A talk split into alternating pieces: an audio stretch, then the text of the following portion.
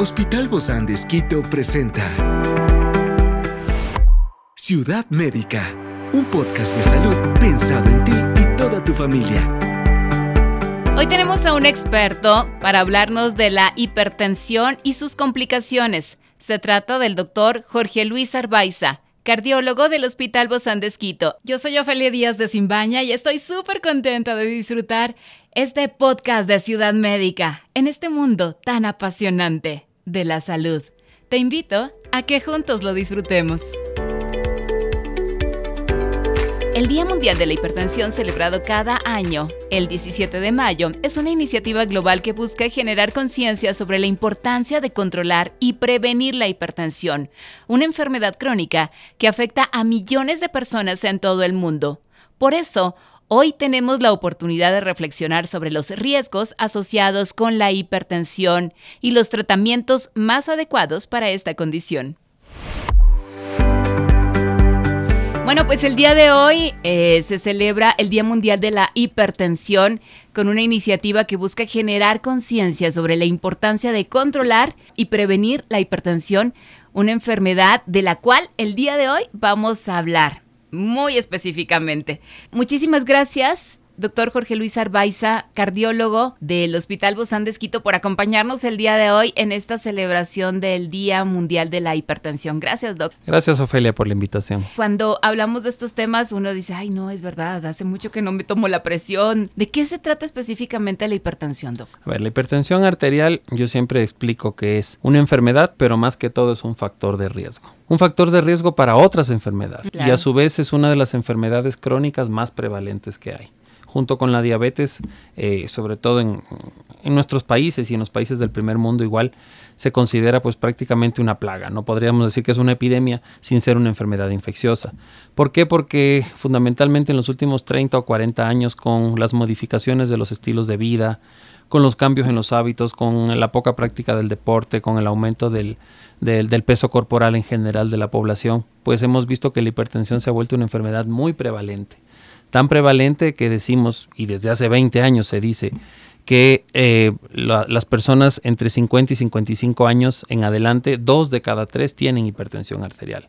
Estamos hablando de un porcentaje muy elevado y en general se dice que el 30% de la población podría estar teniendo hipertensión arterial. Muchos de ellos no lo saben. Mm, y sobre todo aquí sería muy importante saber cuáles son las causas de esta hipertensión, a qué edad da o se diagnostica con ah, mayor frecuencia. ahí está la, ahí está la cuestión, ahí está la cuestión importante. La hipertensión es una enfermedad primaria en el 99% de los casos, es decir, no tiene una causa específica. Cuando hablamos de eh, hipertensión primaria o secundaria, hablaríamos primaria cuando no tenemos una causa específica y secundaria cuando es causada por otra enfermedad. Hay tres o cuatro enfermedades específicas del sistema cardiovascular, del sistema endocrinológico, que podrían provocar secundariamente hipertensión. Y eso significaría que si yo curo esa enfermedad, curo la hipertensión. Pero son casos raros. Coartación de la aorta, enfermedad de las glándulas suprarrenales que producen tumores que generan unas ciertas sustancias. Eso es lo excepcional. Lo común es, hipertensión primaria, es decir, hipertensión sin causa. Ahora, decimos que no hay causa, pero decimos que hay factores que determinan para que uno sea hipertenso. Cuando hablamos de estos factores, estamos hablando del sobrepeso, obesidad, estamos hablando del exceso de consumo de sal en la dieta, estamos hablando del sedentarismo, eh, estamos hablando de la herencia fundamentalmente, del, de la cuestión familiar exactamente, aunque no hay un gen específico de la hipertensión, pero se sabe de tendencias familiares, pero ninguno de ellos es causa. Todos estos son factores de riesgo asociados a la hipertensión, ¿verdad? Sin embargo, casi siempre empieza la edad de la tercera edad en la no mayoría. No necesariamente, ese, ese también es el asunto. Decimos que la edad de oro, vamos a decirle así, de empezar la hipertensión es alrededor de los 50 años. Los 50 años no es la tercera edad. Eh, pero sí tenemos muchos pacientes que con 30, 35, 40 debutan con hipertensión arterial. Ahora, hay una cierta diferencia en cuanto al enfoque del, de buscar una posible causa según la edad, porque no es lo mismo si me debuta un joven de 18 o 20 años con hipertensión, yo voy a tratar de buscar hipertensión secundaria, ese, ese caso excepcional de uno cada 100.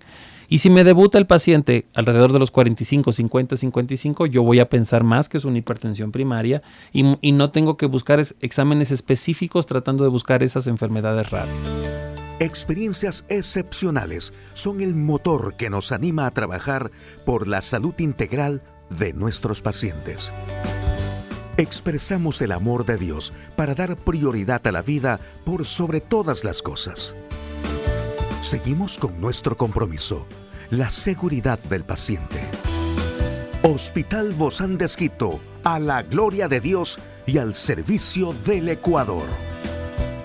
Y en ese caso, cuando debuta a edades más tempranas, ah, ¿se puede realmente llegar a no tenerla? Con un mejor estilo de vida. Y Eso es muy importante de definir yo siempre se lo digo a mis pacientes. Cuando generalmente se debuta con más de 55 y se empieza con el tratamiento, es cierto que eh, la modificación del estilo de vida ayuda al tratamiento, pero muchas veces es muy difícil dejar el tratamiento medicamentoso, por más que se haga medidas no farmacológicas. Por más que se haga atleta. Exactamente, pero muchas veces si por ejemplo, vamos a poner un caso específico, un paciente debuta con 35 años con hipertensión, se confirma por los exámenes que es hipertensión, pero este paciente está obeso, este paciente tiene, eh, posiblemente tenga antecedentes familiares, pero no sean de mucho peso, eh, consume mucha sal, o sea, factores que tú dices, yo puedo modificar eso. Si es hipertensión, no es grave, no está dañando órganos, yo le puedo dar a ese paciente seis meses de medidas no farmacológicas. O se compone o se compone. O lo y, y muchas veces se puede componer. Es decir, yo podría, entre comillas, curar esa hipertensión y de esa manera ese paciente quizás en ese momento no empezar el tratamiento, a lo mejor puede ser que después de 10, 15 o 20 años ya sea hipertenso. Farmacológico se refiere. Me refiero al farmacológico, exactamente. Hay algunos pacientes que todavía se pueden manejar en una etapa inicial sin fármacos, con lo que se llaman medidas no farmacológicas, que son las que hemos explicado ahorita, y podría ser que se espere para empezar el tratamiento. Y yo creo que a eso vamos, ¿verdad? De eso se trata la medicina, desde hace ya muchos años atrás. La, medicina preventiva es la más importante en realidad. Por eso hacemos este tipo de, programas, para que estemos muy, muy prestos, muy atentos a todo lo que no debemos hacer y a lo que sí podemos hacer. Por ejemplo, en este caso, ¿cómo se podría prevenir, Toco? A ver, primero es muy importante la pesquisar la hipertensión arterial, es decir, buscar la hipertensión arterial en un paciente que no tiene síntomas. Es decir, yo pienso que cualquier persona por encima de los 40 años debería al menos una vez al día medirse la, perdón, una vez al año medirse la presión arterial. ¿Por qué? Porque la hipertensión arterial, acuérdense, se le llama enemigo silencioso, no da síntomas. Puede ser que de cada 10 a lo mejor uno o dos tengan algún síntoma y muchas veces son síntomas inespecíficos, o sea, son síntomas comunes a otras enfermedades. El dolor de cabeza puede ser, puede no ser. El mareo puede ser, puede no ser. el zumbido de oídos, exactamente. Entonces, como estos, como estos síntomas no son específicos, uno no se puede guiar por síntomas. Entonces, en cualquier mayor de 40 años, al menos una vez al año tiene que medirse la presión. Afortunadamente, en la actualidad disponemos de equipos eh, que son muy sencillos, que se venden en las farmacias, que son tensiómetros digitales, sobre todo los de brazos son los más recomendables. Y uno puede en su casa, en la tranquilidad de su casa, sentarse cinco minutos, descansar y medirse la presión arterial. Bueno, quizás quien piensa esto, no, quien lo escucha, Doc, dice, no, pero para eso voy a que me la revisen, ¿no? Si es una vez al año. O en estos chequeos anuales también que se hacen de revisión. Claro, puede ser parte de eso, pero sí es muy importante. Dentro de la hipertensión arterial hay variables, hay variantes, ¿no? Y muchas veces, lastimosamente, se comete el error que va un paciente por primera vez a un médico, el paciente no se da cuenta que está nervioso, pero está nervioso, le sube la presión y ya le dicen que es hipertenso. Y eso no es así. El diagnóstico es más complejo que eso. Es el síndrome de la bata blanca. Exactamente, y, que, y que lo tiene el 15% de la población. Y, hay, y hay un porcentaje alto de pacientes mal diagnosticados de hipertensión por el famoso síndrome de bata blanca. No ande en la calle con la bata blanca, Doc, si no va a poner hipertensos a todos. es, es, muy importante, o sea, yo, yo creo que gran parte de esto es mídete la presión arterial por tu cuenta, o sea, no, no descuidarse, ¿no? Incluso pacientes que son hipertensos y también eh, eh, yo creo que eso es una cosa que siempre uno tiene que mencionar, piensan que solo por estar tomando su pastilla desde hace 10, 15 años, nunca regresan al médico, nunca se chequean la presión en la casa y creen que están bien. Y de, esa, de esos, vamos a decir, de 10 pacientes que están tomando la pastilla, 5 están mal controlados y no lo saben. ¿Cuál es la, presión regular, la que deberíamos tener? O sea, el valor ideal de presión arterial se considera como 140-90. Pero son límites. A ver, yo siempre le explico a mis pacientes que nos imaginemos un, vamos a decir, como un cajón imaginario donde hay un límite superior y un límite inferior. El límite superior es 140-90, de ahí para arriba es presión alta El límite inferior es 90-60, de ahí para abajo es presión baja, pero todo lo que esté en ese margen, en el rango, en ese rango entre alrededor de 120-80, pero hasta 140-90 y eh, hasta 90-60 como inferior, son valores de presión que se pueden considerar normales. Siempre considerando también grupos de edad, ¿no? Eh, si bien es cierto, eh, hace algunos años las clasificaciones consideraron que por encima de los 18 años todos deberían ser iguales, la última clasificación de hipertensión ya menciona que en los mayores de 80 sí hay un límite superior que ya no es 140 sino 150. Entonces eso, eso sí es importante de definir. Yo creo que eso cuando estamos revisándonos con, con nuestros médicos, ellos nos dicen, no, este es tu rango según la edad que, tenemos. Pero este es un valor como generalizado. Mira, una de las cosas que se preconiza en la última guía de hipertensión arterial y que es algo que ya desde hace muchos años muchos médicos lo venimos practicando es el control en casa. Muchos pacientes vienen una vez al año al chequeo y de ahí el resto del año nunca se toman la presión arterial. Y ahí pueden influir varios factores. A lo mejor el paciente tiene componente de bata blanca, ese día viene con la presión alta y tú no sabes si es la bata blanca, si es que no está bien controlado y tienes que estarle mandando a hacer monitoreos de 24 horas y cosas así. Entonces al paciente siempre se le recomienda, aunque esté con tratamiento, por lo menos el hipertenso, por ejemplo, por lo menos una vez al mes o cada dos meses debería medirse la presión.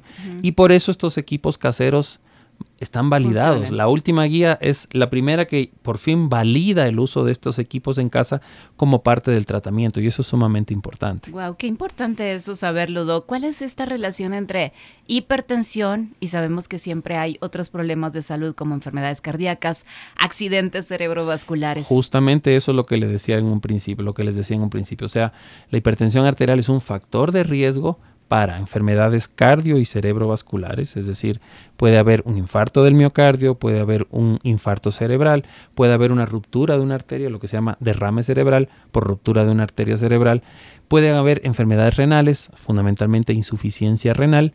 Muchas veces la gente piensa que las pastillas de la presión son las que te llevan a insuficiencia renal. No, es la hipertensión arterial, la mal controlada, la que te lleva a insuficiencia renal. Ciudad médica. Alteraciones de lo que es el, fondo del ojo, de la retina, que te pueden llevar a enfermedades también graves de la, de la visión. O sea, son una serie de enfermedades a las cuales te puede llevar la hipertensión arterial, insuficiencia cardíaca. O sea, son cosas graves. En general, ¿el tratamiento de la hipertensión solo es a través de medicamentos, doctor? El tratamiento de la hipertensión son dos tratamientos. El tratamiento no farmacológico, que es lo que hemos mencionado, y el tratamiento farmacológico. Cuando hablamos del farmacológico, hablamos de por lo menos cuatro grupos de medicamentos que tienen diferente acción. Y también la última guía preconiza mucho la combinación de medicina. Antes, ¿qué se, qué se recomendaba a nivel médico? Empezar por un grupo farmacológico, llevarlo hasta la dosis máxima y después después sumar un segundo medicamento o un tercer medicamento. En la actualidad se preconiza mucho empezar con combinaciones, es decir, y de hecho comercialmente hay muchos medicamentos que vienen con dos y hasta con tres productos en una sola para tratar de lograr con una sola tableta un mejor control de presión arterial y sobre todo mejor adherencia. Cuando hablamos de adherencia es que el paciente quiera tomar la pastilla. Antes se utilizaban muchas medicinas de cada 8, cada 12 y el paciente estaba todo el día como pollito tomando y tomando pastillas. Ahora tú le dices 7, 8 de la mañana a la hora que te levantas, tomas tu pastilla y te olvidas el resto del día de la hipertensión es mucho más adherente eso. Y regularmente no solamente toman la pastilla de la hipertensión, no, toman también otros medicamentos. Exactamente, cuando pasamos los 50 años nos volvemos polifarmacia. Entonces hay que tomar la del colesterol, la de la presión, la de la tiroides. Muchísimas gracias, doctor Jorge Luis Arbaiza, cardiólogo del Hospital Bozán de Nos vemos pronto, doc. Gracias, Ofelia. Gracias. Esta es una producción del Hospital Bozán de con el apoyo de HCJB. Encuentra este podcast de salud en las redes sociales como Spotify, SoundCloud y todas las plataformas digitales. Gracias por acompañarnos en este capítulo de Ciudad Médica, un espacio para tu salud. Hasta la próxima.